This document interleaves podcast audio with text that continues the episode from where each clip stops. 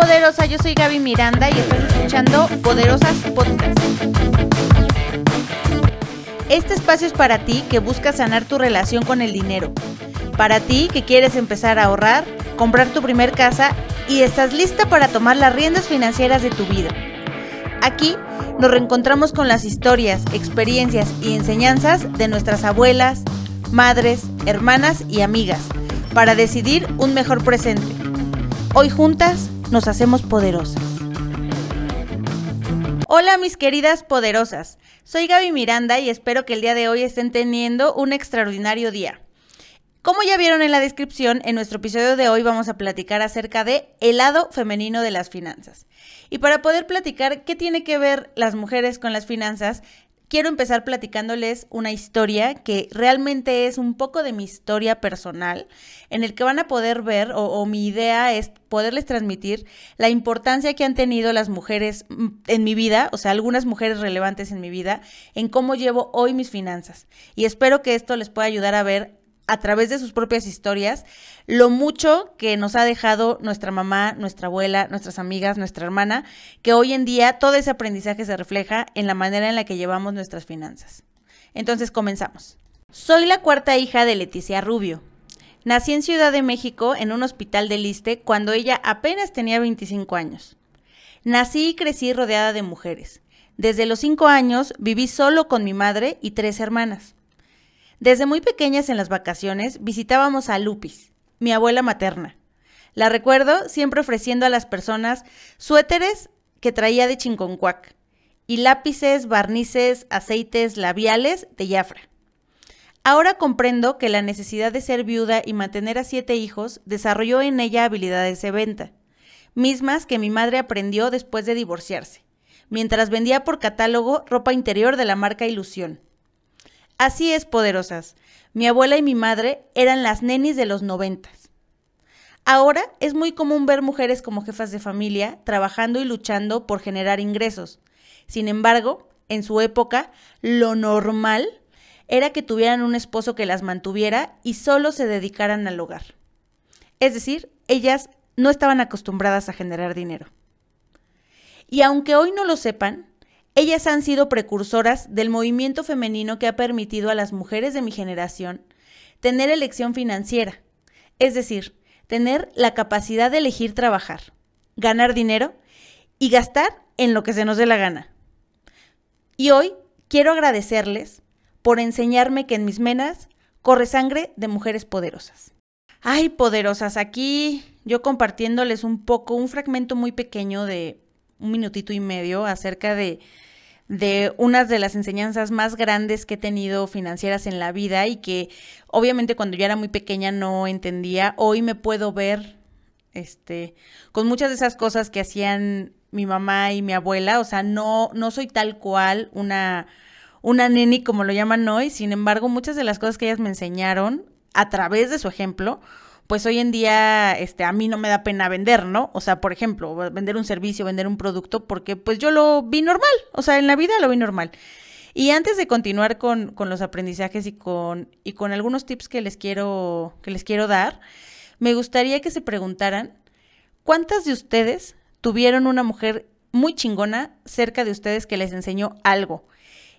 Y esto no tiene que ver con educación financiera, chicas. O sea, tiene que ver pues con ganas de, de, hacer las cosas, ¿no? De repente, este, por ejemplo, mi, mi mamá, pues creo que a lo más acabó la secundaria y una carrera técnica, ¿no? Eso no la hace ni perfecta en el lado financiero, ni mala en el lado financiero, y así como puedo tener ejemplos de mujeres con educación que, o personas con, con más educación a nivel escolar que no me han aportado tanto, que me han aportado a lo mejor unos malos consejillos, pues me gustaría que primero se detuvieran ustedes a, pensar qué cosas buenas y malas tienen heredadas, ¿no? O aprendidas de otras mujeres u otras personas. La finalidad de este podcast eh, tiene mucho que ver con eso, que es cómo, no, cómo las personas que nos rodean nos pueden enseñar muchísimo acerca de cómo manejar dinero para bien o para mal, les decía, especialmente las personas con las que crecimos. Muchas veces no nos detenemos a pensar en que algunos de los comportamientos que tenemos, buenos y malos, tienen que ver con lo que vimos y con la relación con el dinero que aprendimos que se debía de tener. Y como les decía hace un momento, a mí no me da pena vender, o sea, yo no lo vi raro porque yo crecí haciendo eso, que seguramente hubiera sido muy diferente mi perspectiva si yo hubiera tenido papás o una mamá que que pues no se hubiera dedicado a vender algo, ¿no? O sea, mi mamá trabajó en lo que se imaginan, o sea, trabajó en una taquería, trabajó en Sanborns este, picando fruta, trabajó en oficina también, o sea, actualmente trabaja en oficina, pero pues pasó por muchos puestos que, que pues hoy en día digo, ay, qué flojera, o sea, yo jamás podría tal vez dedicarme así, sin embargo tenían ellas un motivante. En ese entonces, pues mucho del motivante, pues tal vez si ustedes les preguntan por qué hicieron a sus mamá, a su mamá, a su abuela, digo, incluso a su papá, este, por qué lo hicieron, pues seguramente es por nosotros, ¿no? Por cuidar a sus hijos. Entonces, eh, hablando de, del lado femenino de las finanzas, la primera cosa que les quiero eh, compartir es que tenemos, como número uno, tenemos que buscar nosotras mismas nuestro motivante.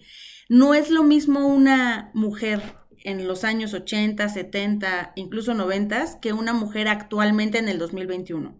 Nuestros objetivos, nuestro pensamiento es muy, muy, muy diferente. Muchas veces y muchas de nosotras ya no queremos tener hijos, por ejemplo. Entonces, pues digamos que el motivante para hacer las cosas, para ordenar nuestras finanzas, para economizar, pues no es el mismo que el de mi, que el de mi abuela, ¿no? Por ejemplo, mi abuela estaba en contra de, bueno, todavía seguramente, de los, de hacer comida enlatada, ¿no? Porque ella, ella siempre me dijo que, pues eso era para señoras huevonas, ¿no? O sea, y la verdad, pues es que pues parece que sí soy huevona, ¿no? Porque yo sí de repente uso el frijol de lata y todo, pero era muy diferente en su época porque para ellas el, el sinónimo de economizar, pues era cocer su frijol, y comprar, o sea, comprar comida para hacerla, ¿no? O sea, no andaban gastando en, en Uber Eats, ni en Rappi, ni pidiendo Uber para moverse, ¿no? Entonces, ellas tenían un motivante muy claro que era administrar lo mejor que se pudiera su dinero para poder sacar adelante a sus hijos. Ahora, la pregunta aquí importante que quiero que te hagas poderosa es, ¿cuál es el tuyo? Y no tiene que ver hoy en día necesariamente con que tengas hijos. Puedes tener hijos, pero no necesariamente tu motivante va a ser ese, o sea, a veces el motivante es, eh, muchas mujeres hoy en día tienen hijos y buscan a lo mejor tener un mejor puesto, o sea, llegar a puestos directivos, poder ser una chingona en lo que estás haciendo. Y todo eso tiene que ver con tus finanzas, aunque hoy no lo veas, ¿no? Entonces, primero busca el motivante. Si no tienes un motivante, es imposible que tú puedas mejorar tus finanzas. Si tú no, no, quieres viajar, comprar casa, mejorar, a lo mejor este, vivir en otro estado, eh, no lo sé, o sea, cada una tiene su, su propio motivador interior, pero si, si no existe, o sea, si solamente literal vives para trabajar, sin que realmente trabajar sea tu, tu motivante, va a ser muy, muy difícil que tú puedas ordenar tus finanzas. Ahora, como número dos, este, va un poco relacionado a la historia. Eh, les voy, o sea, hay una frase que creo que todos, todos hemos escuchado, este, por ahí tal vez, que es, el que no comprende su historia está destinado a repetirlo. Entonces, también es es súper, súper vital que podamos entender de dónde venimos, porque la mujer que eres hoy tiene 100% que ver con tu pasado justamente en este caso, como en mi caso, o sea, como en mi caso tal cual, tiene que ver con mi mamá, con mi abuela, digo, y no solo con mujeres, con mi papá, con mi entorno, con a qué escuela fui. Entonces, de repente basta con que podamos analizar nuestra actitud de hoy y trasladarla a dónde comenzó esa, ese sentimiento, esa actitud. Es muy bien sabido que nosotros como seres humanos este, gastamos dinero mm, no necesariamente de manera racional lo hacemos de manera emocional. Esa emoción que nos, que nos genera el comprar a lo mejor en algunos casos muchos zapatos o el comprar este, ropa, puede ser que venga de tu tú, de tu chiquito, ¿no? O sea, a lo mejor de alguna carencia, a lo mejor de, de alguna cosa aprendida, porque a ti siempre te dijeron que no estaba bien esto o sí estaba bien esto, o la manera en la que viste que gastaban tus papás, influye totalmente en el adulto que eres hoy. Y eso no solo pasa en el dinero, o sea, pasa en todas las cosas que hacemos en la vida, pero es muy importante que tú, para poder mejorar tus finanzas, te analices en tus emociones, o sea, ya sea que lo hagas a través de un psicólogo, que lo hagas a través de, de pláticas contigo misma. Digo, no sé si les pasa, pero yo de repente sí hago mis introspecciones de, oye, mi misma, este, pues como que te cuesta trabajo a lo mejor gastar en ti, ¿no? Entonces, este, para mí, por ejemplo, es muy sencillo, he trabajado en ello, pero es muy sencillo, eh, pues a lo mejor invitar a alguien a comer, ¿no? Pero si lo pienso solo para mí me cuesta trabajo, pero eso viene de un algo, una emoción, un sentimiento de culpa, un algo que me está detonando el cambiar o el generar alguna decisión financiera al final que puede ser para bien o para mal, ¿vale?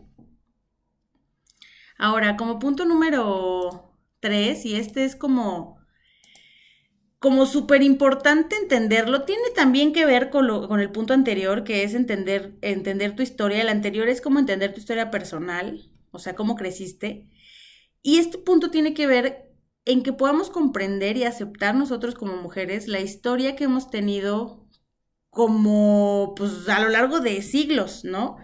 Realmente si lo piensan, o sea, el hecho de que las mujeres podamos trabajar tiene relativamente muy poco tiempo respecto al tiempo que llevan los hombres manejando dinero, ¿no? Entonces, nosotras somos como bebés, si lo quieren ver así, este, en tiempo de la historia de la humanidad, siendo capaces de generar nuestro propio dinero y de administrarlo y de invertirlo y de gastarlo.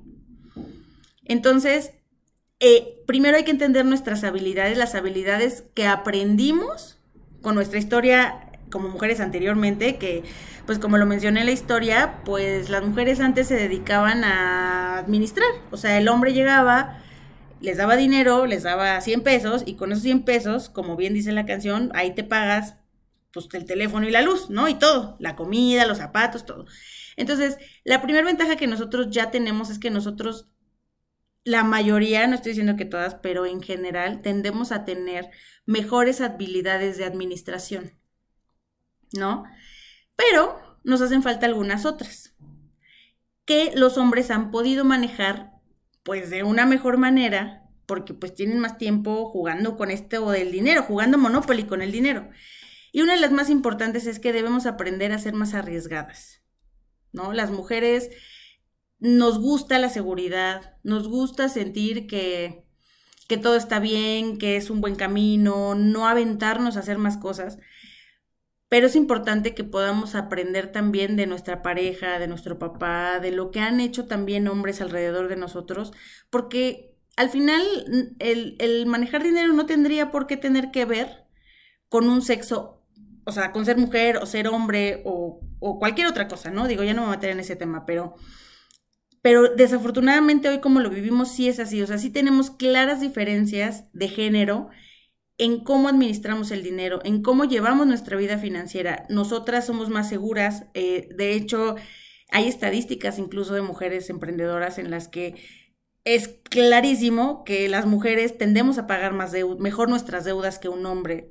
Tendemos a tener inversiones más conservadoras que un hombre y eso tiene cosas buenas y malas y lo importante es entenderlo, abrazarlo para poder mejorar nuestra vida financiera.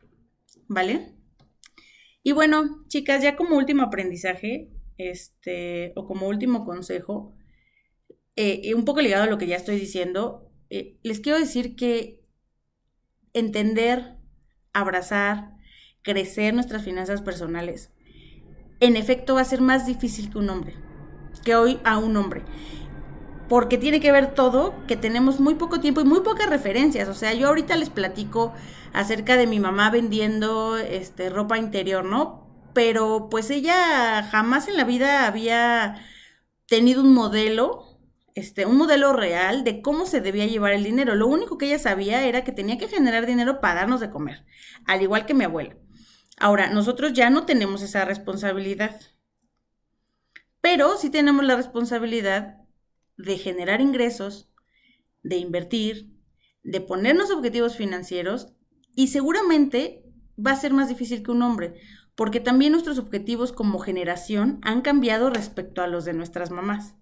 Y han cambiado muchísimo. O sea, los hombres al final, eh, pues no quiero decir que pues como que les vale gorro, pero sí, o sea, hoy en día ves cada vez más mujeres a cargo de una familia, o sea, siendo jefas de familia y haciendo múltiples roles, ¿no? Las que tienen hijos, pues se dedican a trabajar, a cuidar a los hijos, a hacer el quehacer, a hacer de comer, o sea, estamos cumpliendo con muchos más roles que a lo mejor, aunque ya hay algunos hombres que los toman, también, o sea, no estoy diciendo que ningún hombre se haga responsable, pero aunque así está pasando en algunos casos de hombres, la mayoría de las mujeres se tiende a que tengan muchas más responsabilidades y por tanto, pues muchas más diferencias se ven en el tema financiero. O sea, las diferencias financieras entre hombres y mujeres no solo tienen que ver con, con si ganamos más o menos que los hombres. Muchas de esas diferencias también tienen que ver con la manera en la que nos relacionamos con el dinero. Y justamente de esto se trata este podcast, chicas, que lo que busco es que a través de sus historias, de mi historia, de mi mamá, de mi abuela, de todas, de todas las mexicanas, podamos aprender un poco, porque recuerden que cada mala o buena experiencia financiera o personal nos va a dejar una lección. Y a lo mejor tú ya aprendiste una lección que le puede servir a alguien más, o a lo mejor alguien más ya está pasando por eso que tú pasaste y tu consejo les puede ayudar. Así que poderosas, este espacio es para que podamos todas compartir un poco de nuestros aprendizajes y un poco de nuestra sabiduría. Muchísimas gracias por haber estado en este episodio.